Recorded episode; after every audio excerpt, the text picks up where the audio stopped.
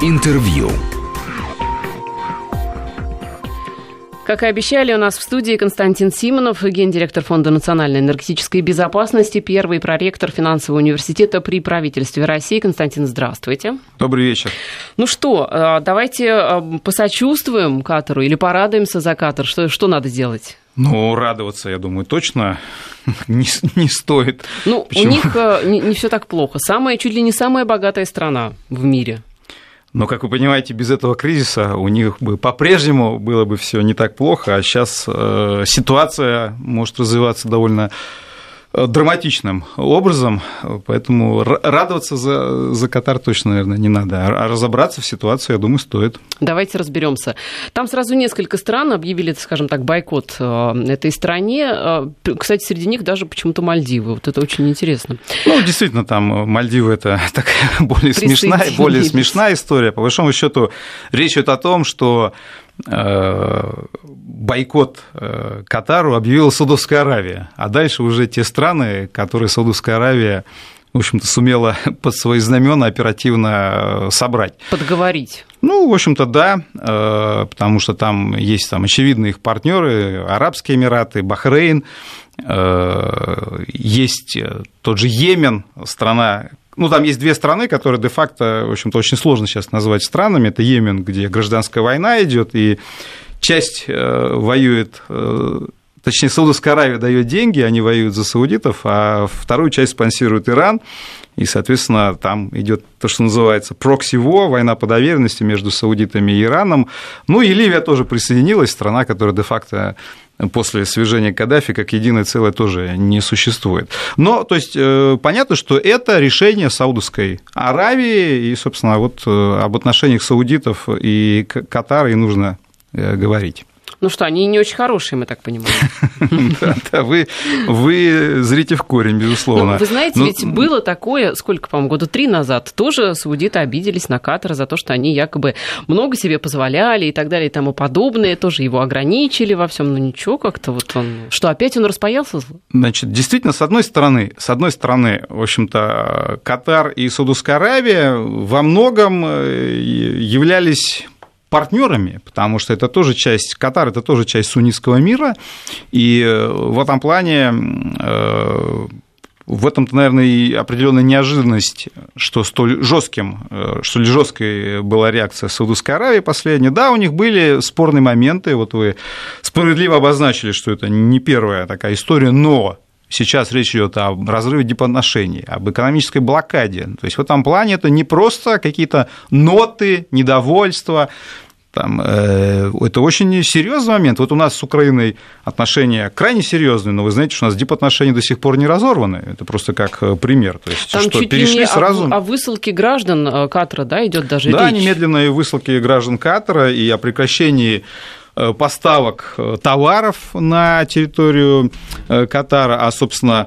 вы знаете, что Катар – это остров, и основная связь с землей осуществлялась традиционно через Саудовскую Аравию.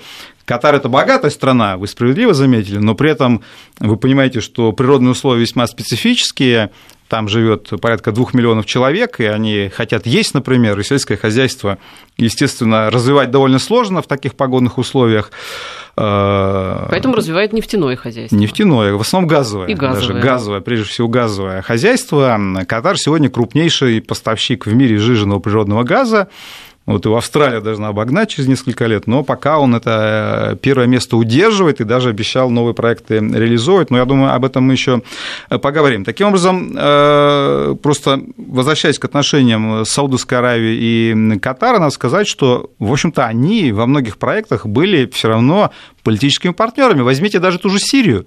Ведь, собственно, гражданскую войну в Сирии э, начинали они, по большому счету, вместе. Они финансировали разные террористические группы, но это была часть общей истории. Была даже такая гипотеза, концепция, что Саудовская Аравия вместе с Катаром э, пытались реализовать проект строительства газопровода в Европу через территорию Турции, и, собственно, Сирия создавал логистическую проблему, потому что Асад был решительно против этой истории, и возникла простая схема путем гражданской войны просто сместить его, этот э, энергетический проект реализовать. То есть они вместе были в очень серьезной игре и в очень серьезной истории. И в этом плане, конечно, смешно слушать, когда Саудовская Аравия обвиняет Катар, что они финансируют террористические организации.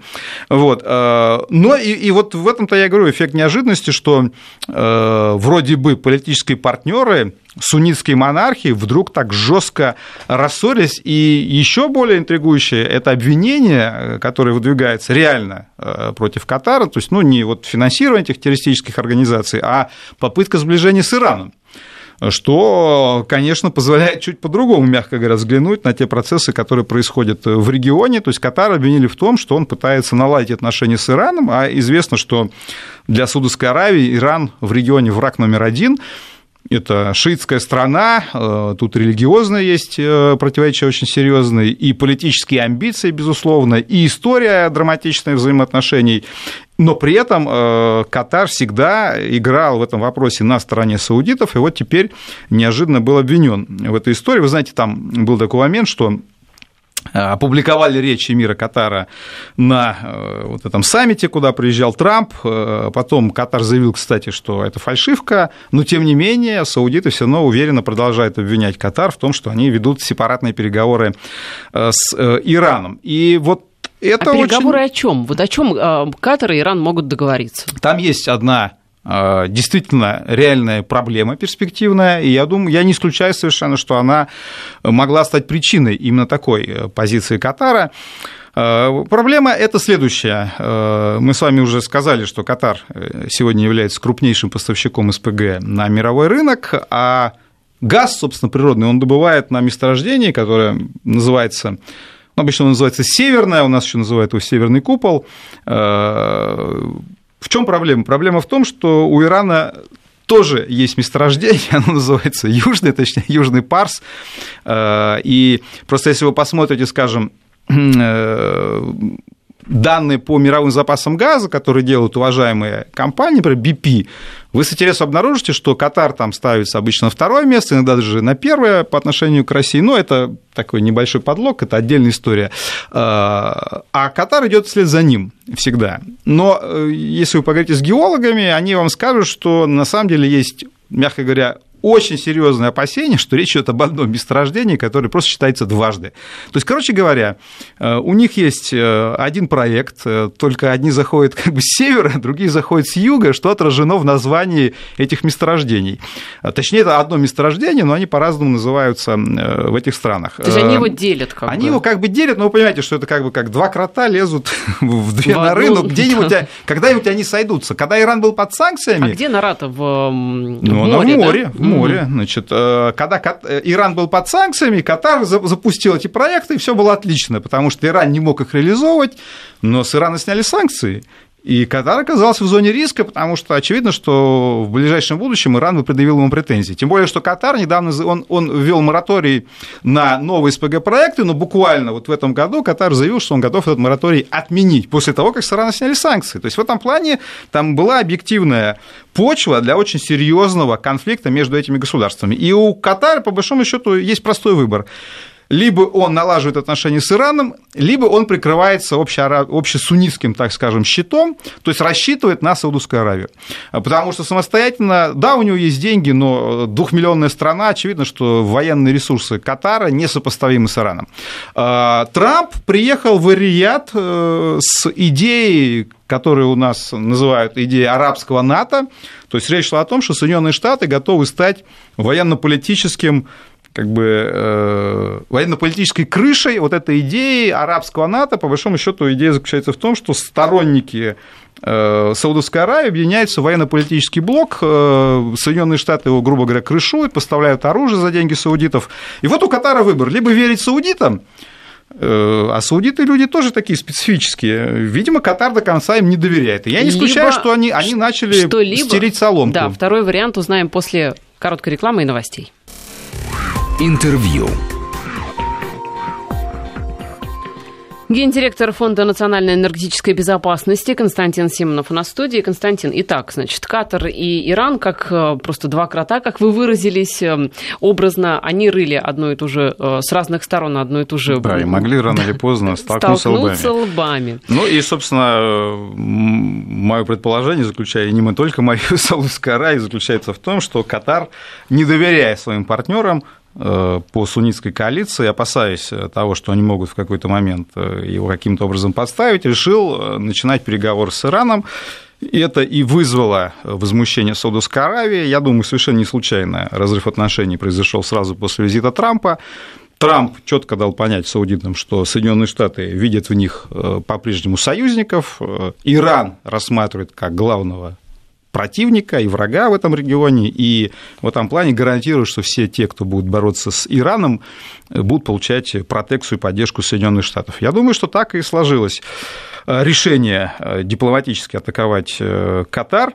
Э, Причем я думаю, что здесь был элемент эмоций, потому что мы вот с вами начали с разбора э, стран, которые вошли в эту коалицию. Я забыл сказать, что там есть Египет, потому что Египет, на мой взгляд, э, очень странно, то есть понятно, что Саудовская Аравия увлекла его в эту историю, но Египет как раз наиболее зависим от Катара. Если, скажем, Катар зависит от Саудовской Аравии, то Египет зависит очень сильно от Катара, потому что вся э, энергетика Египта ориентирована на поставки газа из Катара, и в этом Надо плане на совершенно... газ переходить, потому что... Кстати, они покупали у России газ, у них есть проекты, собственно, амбициозные по добыче на шельфе, но, в принципе, вы мыслите абсолютно справедливо. И, кстати, вот вы сказали про граждан, порядка 200 тысяч египтян сейчас находятся в Катаре на работах. В этом плане совершенно непонятно, чего будет с ними. То есть э, Египет проявил какую-то странную недальновидность. Но если учесть, что там тоже недавно сменилась власть, и царит тоже полный бардак, как, скажем, в той же Ливии, в госуправлении, в общем-то, то, что они забыли 200 тысяч своих граждан, меня, в общем, не особо удивляет. Ну, то есть э, Катар решили немножечко так поддушить, да? И вот теперь смотрят, сколько он да. без воздуха продержится. Это правильно, решили поддушить, тем более, что там достаточно молодой, особенно по меркам этих монархий правитель Эмир Катара, Сколько ему? ему меньше 40 лет. То есть по сравнению с многими соседями той же Саудовской Аравии, он, в общем-то, довольно, довольно, с Ким Чен Ыном, он уже дедушка. молодой. Э, вот, и в этом плане в кризисной ситуации еще в такой серьезной не было. Я не исключаю, что решили его проверить, как он э, выдержит э, или нет. Да, его сейчас решили поддушить экономически. И еще говорю, там вот если разбирать экономику, там масса таких вопросов возникает. Ну, то есть страны были партнерами, ну, скажем, Саудовская Аравия э, была спонсором э, катарских авиалиний Qatar Airways. То есть, ну, и таких примеров можно найти довольно много. И вдруг бах, соответственно, все, все это дело сейчас начинают э, рубить под нож. В чем-то, а чем-то Украину с Россией напоминает историю. Вы, кстати, были в Катаре? Ну, я Э, скажем так, и было не было в том плане, что я несколько раз там пересадки совершал, но в сам, в сам Катар не, не выходил, так что не буду Я, сочинять. вы знаете, тут просто а, посмотрела ненароком билеты, мне просто стало интересно вообще. Что Подешевели? Нет, вы знаете, цены какие-то бешеные. Прямые рейсы вообще, я даже боюсь цены называть серьезно, там на сотни тысяч рублей. А билеты с пересадкой, ну, более-менее, конечно, но там пересадки все таки такие серьезные, а прямых, прямые очень дорогие. Я не понимаю, что там такого экзотического, что такие дорогие билеты. Ну, видимо, действительно видимо, действительно есть на что посмотреть. Нас уже активно спрашивают, не перерастет ли это все в какие-то серьезные действительно разборки, не грозит ли что-то нашим туристам в Эмиратах? Ну, я думаю, что будут... нашим туристам в Эмиратах вряд ли что-то угрожает на ближайшее время, но вопрос, конечно, заключается в том, по какому пути этот конфликт будет развиваться. Э, Дело в чем? Дело в том, что, я думаю, не случайно вопрос поднимается об Эмиратах. Э, почему? Потому что э, если все-таки Катар намерен задушить серьезно, тогда возникнет вопрос о том, как перекрыть э, судоходство из этой страны, потому что основной источник денег – это экспорт углеводородов, прежде всего природного газа, мы об этом сказали. Экспорт кому? Куда? Э, основными покупателями газа из Катара на сегодняшний день являются четыре государства. Это Япония, Южная Корея, Китай и Индия. То есть в этом плане, э, вот как я сказал уже, поставки из тех стран, э, поставки в те страны, которые объявили эмбарго, они ведутся только в Египет, крупные поставки, но это для Египта важный объем с точки зрения Катара. Вот четыре страны, которые назвал, являются основным его рынком сбыта. Константин, а подождите, такое интересно, а как они морем везут? То есть вот так да, вот конечно, это же очень конечно, далеко и долго. Конечно. Так, собственно, я же не случайно сказал, что Катар является крупнейшим экспортером сжиженного газа, не просто газа, потому что крупнейшим экспортером газа вообще являемся, слава богу, мы. Угу. Вот. Э, мы по трубе поставляем э, ну, более чем два раза больше газа, чем Катар в жиженном виде. Э, не, к ну, тому, что разве 2. Японии не выгоднее просто напрямую у нас по трубе покупать, это же ближе, нет? Ну, во-первых, у нас трубы в Японию нет. Так надо сделать. Мы, мы поставляем в Японию тот же жиженый газ с Сахалина, это, конечно, гораздо ближе, можно сказать, за углом, вот, и политически более безопасно. У нас прямое судоходство, и там никакие э, страшные страны его не перекроют. С трубой там есть сложности, можно о них поговорить. Это связано и с тем, что это сейсмически опасный регион, и строить трубу там э, довольно неприятно. Дно там довольно сложное, но главное еще и в том, что Япония сама она не соединена трубой, то есть нет единой системы газоснабжения Японии. Вот в России она есть, а в Японии нет. И каждый остров поэтому, он замкнут на своего поставщика СПГ. То есть это так, так японская энергетика и развивалась традиционно. Они сознательно отказались от строительства труб между островами.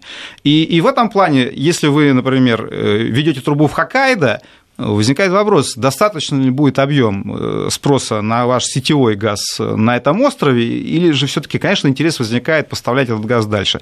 Вот. И это одна из э, проблем, почему мы до сих пор эту трубу не поставили. Но я надеюсь, что, мне кажется, мы вообще затянули вопрос расширения третьей, э, строительства третьей очереди проекта Сахалин СПГ. У нас два терминала есть по производству газа, там порядка 12-13 миллионов мы производим. Э, можно построить третью очередь, и давно уже нужно приступать э, к этой истории. Там есть определенные вопросы по ресурсной базе, но тем не менее я думаю, что здесь нам надо быстрее все это делать. Так что здесь абсолютно правильно, мы вполне могли бы э, конкурировать с такими, как мы видим, политически сложными поставщиками, как оказалось. Поставляют они в жиженном виде, потому что, как я уже сказал, Катар – это остров, то есть происходит жижение, и дальше танкера, если полуостров посмотрите на карту... все таки а? полуостров. Там же граница сухопутная с эм, Саудовской ну, Аравией. Фактически можно сказать, что это остров. Э, там граница. Ну, такая, маленькая есть... граница, да, но, ну, но все-таки. Ну, такой все-таки. Итак, не... да, значит. Ну, считайте полуостровом, хотя. В Японию, да, везут этот газ. В Японию, в Корею, прекрасно. в Индию и, и в Китай. Вот.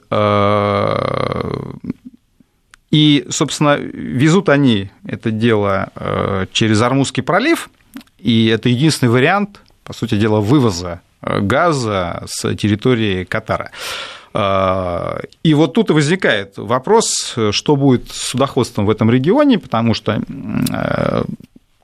Армузский пролив, он контролируется тремя государствами, я имею в виду сам пролив. Это Оман, который не присоединился пока к этому бойкоту, это Эмираты, как раз. И с той стороны, с другой стороны берега, на другом берегу, точнее, с другой стороны э, пролива, это Иран. Угу. Вот. И, собственно, когда у Ирана обостряется конфликт с саудитами, Иран постоянно угрожает э, перекрыть судоходство для саудовских танкеров, ну, потому что саудиты, у них есть, у саудитов есть другой путь. С той стороны Аравийского полуострова они могут возить через Бабель-Мандебский пролив, нефть свою, саудиты нефть э, вывозят, э, а вот у Катара таких вариантов нет. Там пролив, кстати, в районе 70 километров шириной. То есть не так уж Армузский? Много. Да. Не так уж что? Много. Ну, не так много, да. конечно, он простреливается и с той, и с другой стороны, угу. его перекрыть в военном плане не так сложно. Вот. Э, и вот тут возникает вопрос, э, какую будут э, тактику использовать саудиты и их партнеры, если уж действительно они намерены, что называется, экономически додавливать Катар. Но тут, вы знаете, тоже не все так просто. Я посмотрел специально сегодня, кому принадлежат танкера, которые обслуживают Катар. И интересно, я могу сказать, что ни одного танкера не принадлежит непосредственно Катару. То есть все Японские метановозы... танкеры? Нет, там Нет. Разные, разные страны, разные страны. Э, то есть все э, метановозы, которые обслуживают, и газовозы, которые обслуживают проекты в Катаре, они Катару не принадлежат. Поэтому они входят под флагами других стран.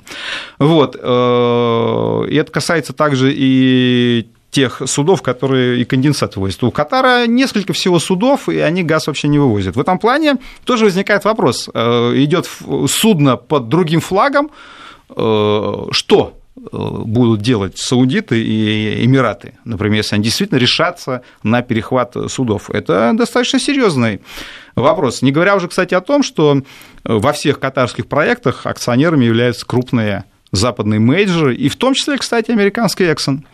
Э, бывший глава которого является да. госсекретарем. Это точно.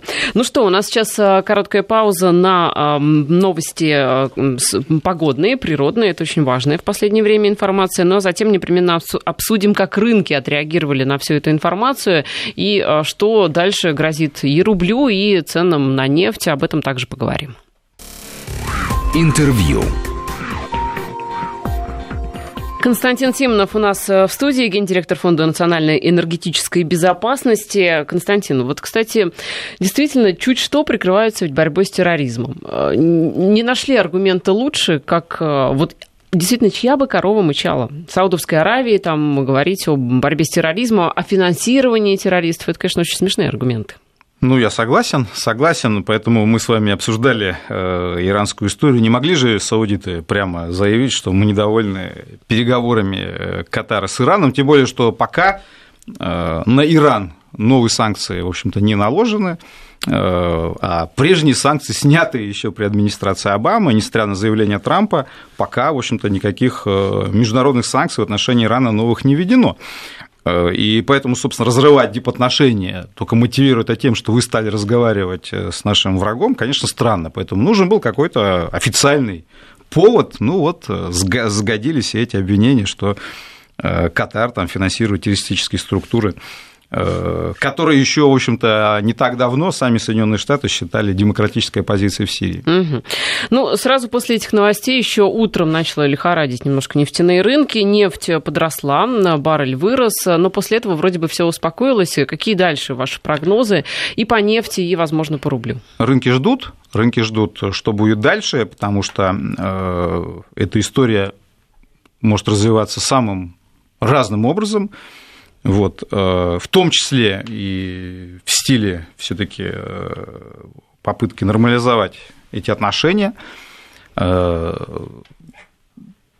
но мы обозначим два крайних варианта. То есть первый вариант, что все-таки суннитские монархии побузят и все-таки осознают, и даже Саудовская Аравия осознает, что на самом деле в конфликте с Катаром гораздо больше проблем. Но, с другой стороны, видя все таки такое поведение партнеров, которые еще недавно предлагали вступить в это арабское НАТО вместе, конечно, Катар может активнее начать сотрудничать с Ираном. И это другой крайний сценарий, когда в конечном счете мы получим э, войну в заливе между Саудитами и Ираном, а остальные государства вынуждены будут присоединяться э, к той или иной стране. Ну, мы видим расклад сил, большая часть, конечно, к саудитам а присоединиться. Это, а это не повод для государств, ну, таких, как, допустим, Египет, Бахрейн, ну, не очень больших, а, глядя на то, ну, что ну, Египет сделали... большое ну, государство. относительно, да. Глядя на то, что могут сделать, допустим, с Катаром, его друзья, так называемые, подумать о том, что если вдруг что-то они неправильно сделают, то то же самое к ним могут применить очень легко. Ну, вы же понимаете, что Египет или Ливия давно уже могли это подумать. Просто нынешние правители этих государств пришли как раз к власти власти в результате этого подумывания. Так что э, с ними, конечно, тоже так могут поступить, но, собственно, к власти-то их привели э, те политические силы, которые в итоге с ними могут обойтись так же, как они обошлись и с э, прежними правителями Ливии и Египта. Поэтому у них тут, в общем-то, пространства для маневра политического особо нет. Они еще должны за прежние истории, и в этом плане самостоятельности проявить не могут. И вот э, рынки, конечно, ждут, как эта история будет развиваться. Почему? Потому что если все пойдет по нарастающей, возникнет реальная угроза в том или ином виде судоходства в Армузском проливе, проливе, по которому идет там 14-15 миллионов баррелей нефти в сутки, только нефти в сутки, я уж не беру жиженый газ из Катара, но это чудовищные объемы, чудовищные объемы. Россия добывает сейчас там порядка 11, ну, чуть меньше даже 11 миллионов тонн, Саудовская Аравия меньше 11 миллионов тонн, то есть в этом плане это ну, приличный объем. А это реальная возможность? Да, это один из тех сценариев, который вполне может быть э, реализован в конечном счете. Я, я не говорю, что он основной и неизбежен, но тем не менее сбрасывать его со счетов сегодня нельзя, потому что на самом деле эта вероятность была и без истории с Катаром. Достаточно было сложных отношений между э, Саудовской Аравией и Ираном. Еще раз повторяю, Иран намекал неоднократно на такую возможность, как э, на крайнюю меру. И вот тогда, конечно, э, геополитика вернется в нефтяные цены, потому что я помню, в 2015-2016 годах многие американские эксперты с радостью говорили, что геополитика ушла из нефтяных цен, угу. и осталась чистая экономика. То есть это все баланс спроса и предложения.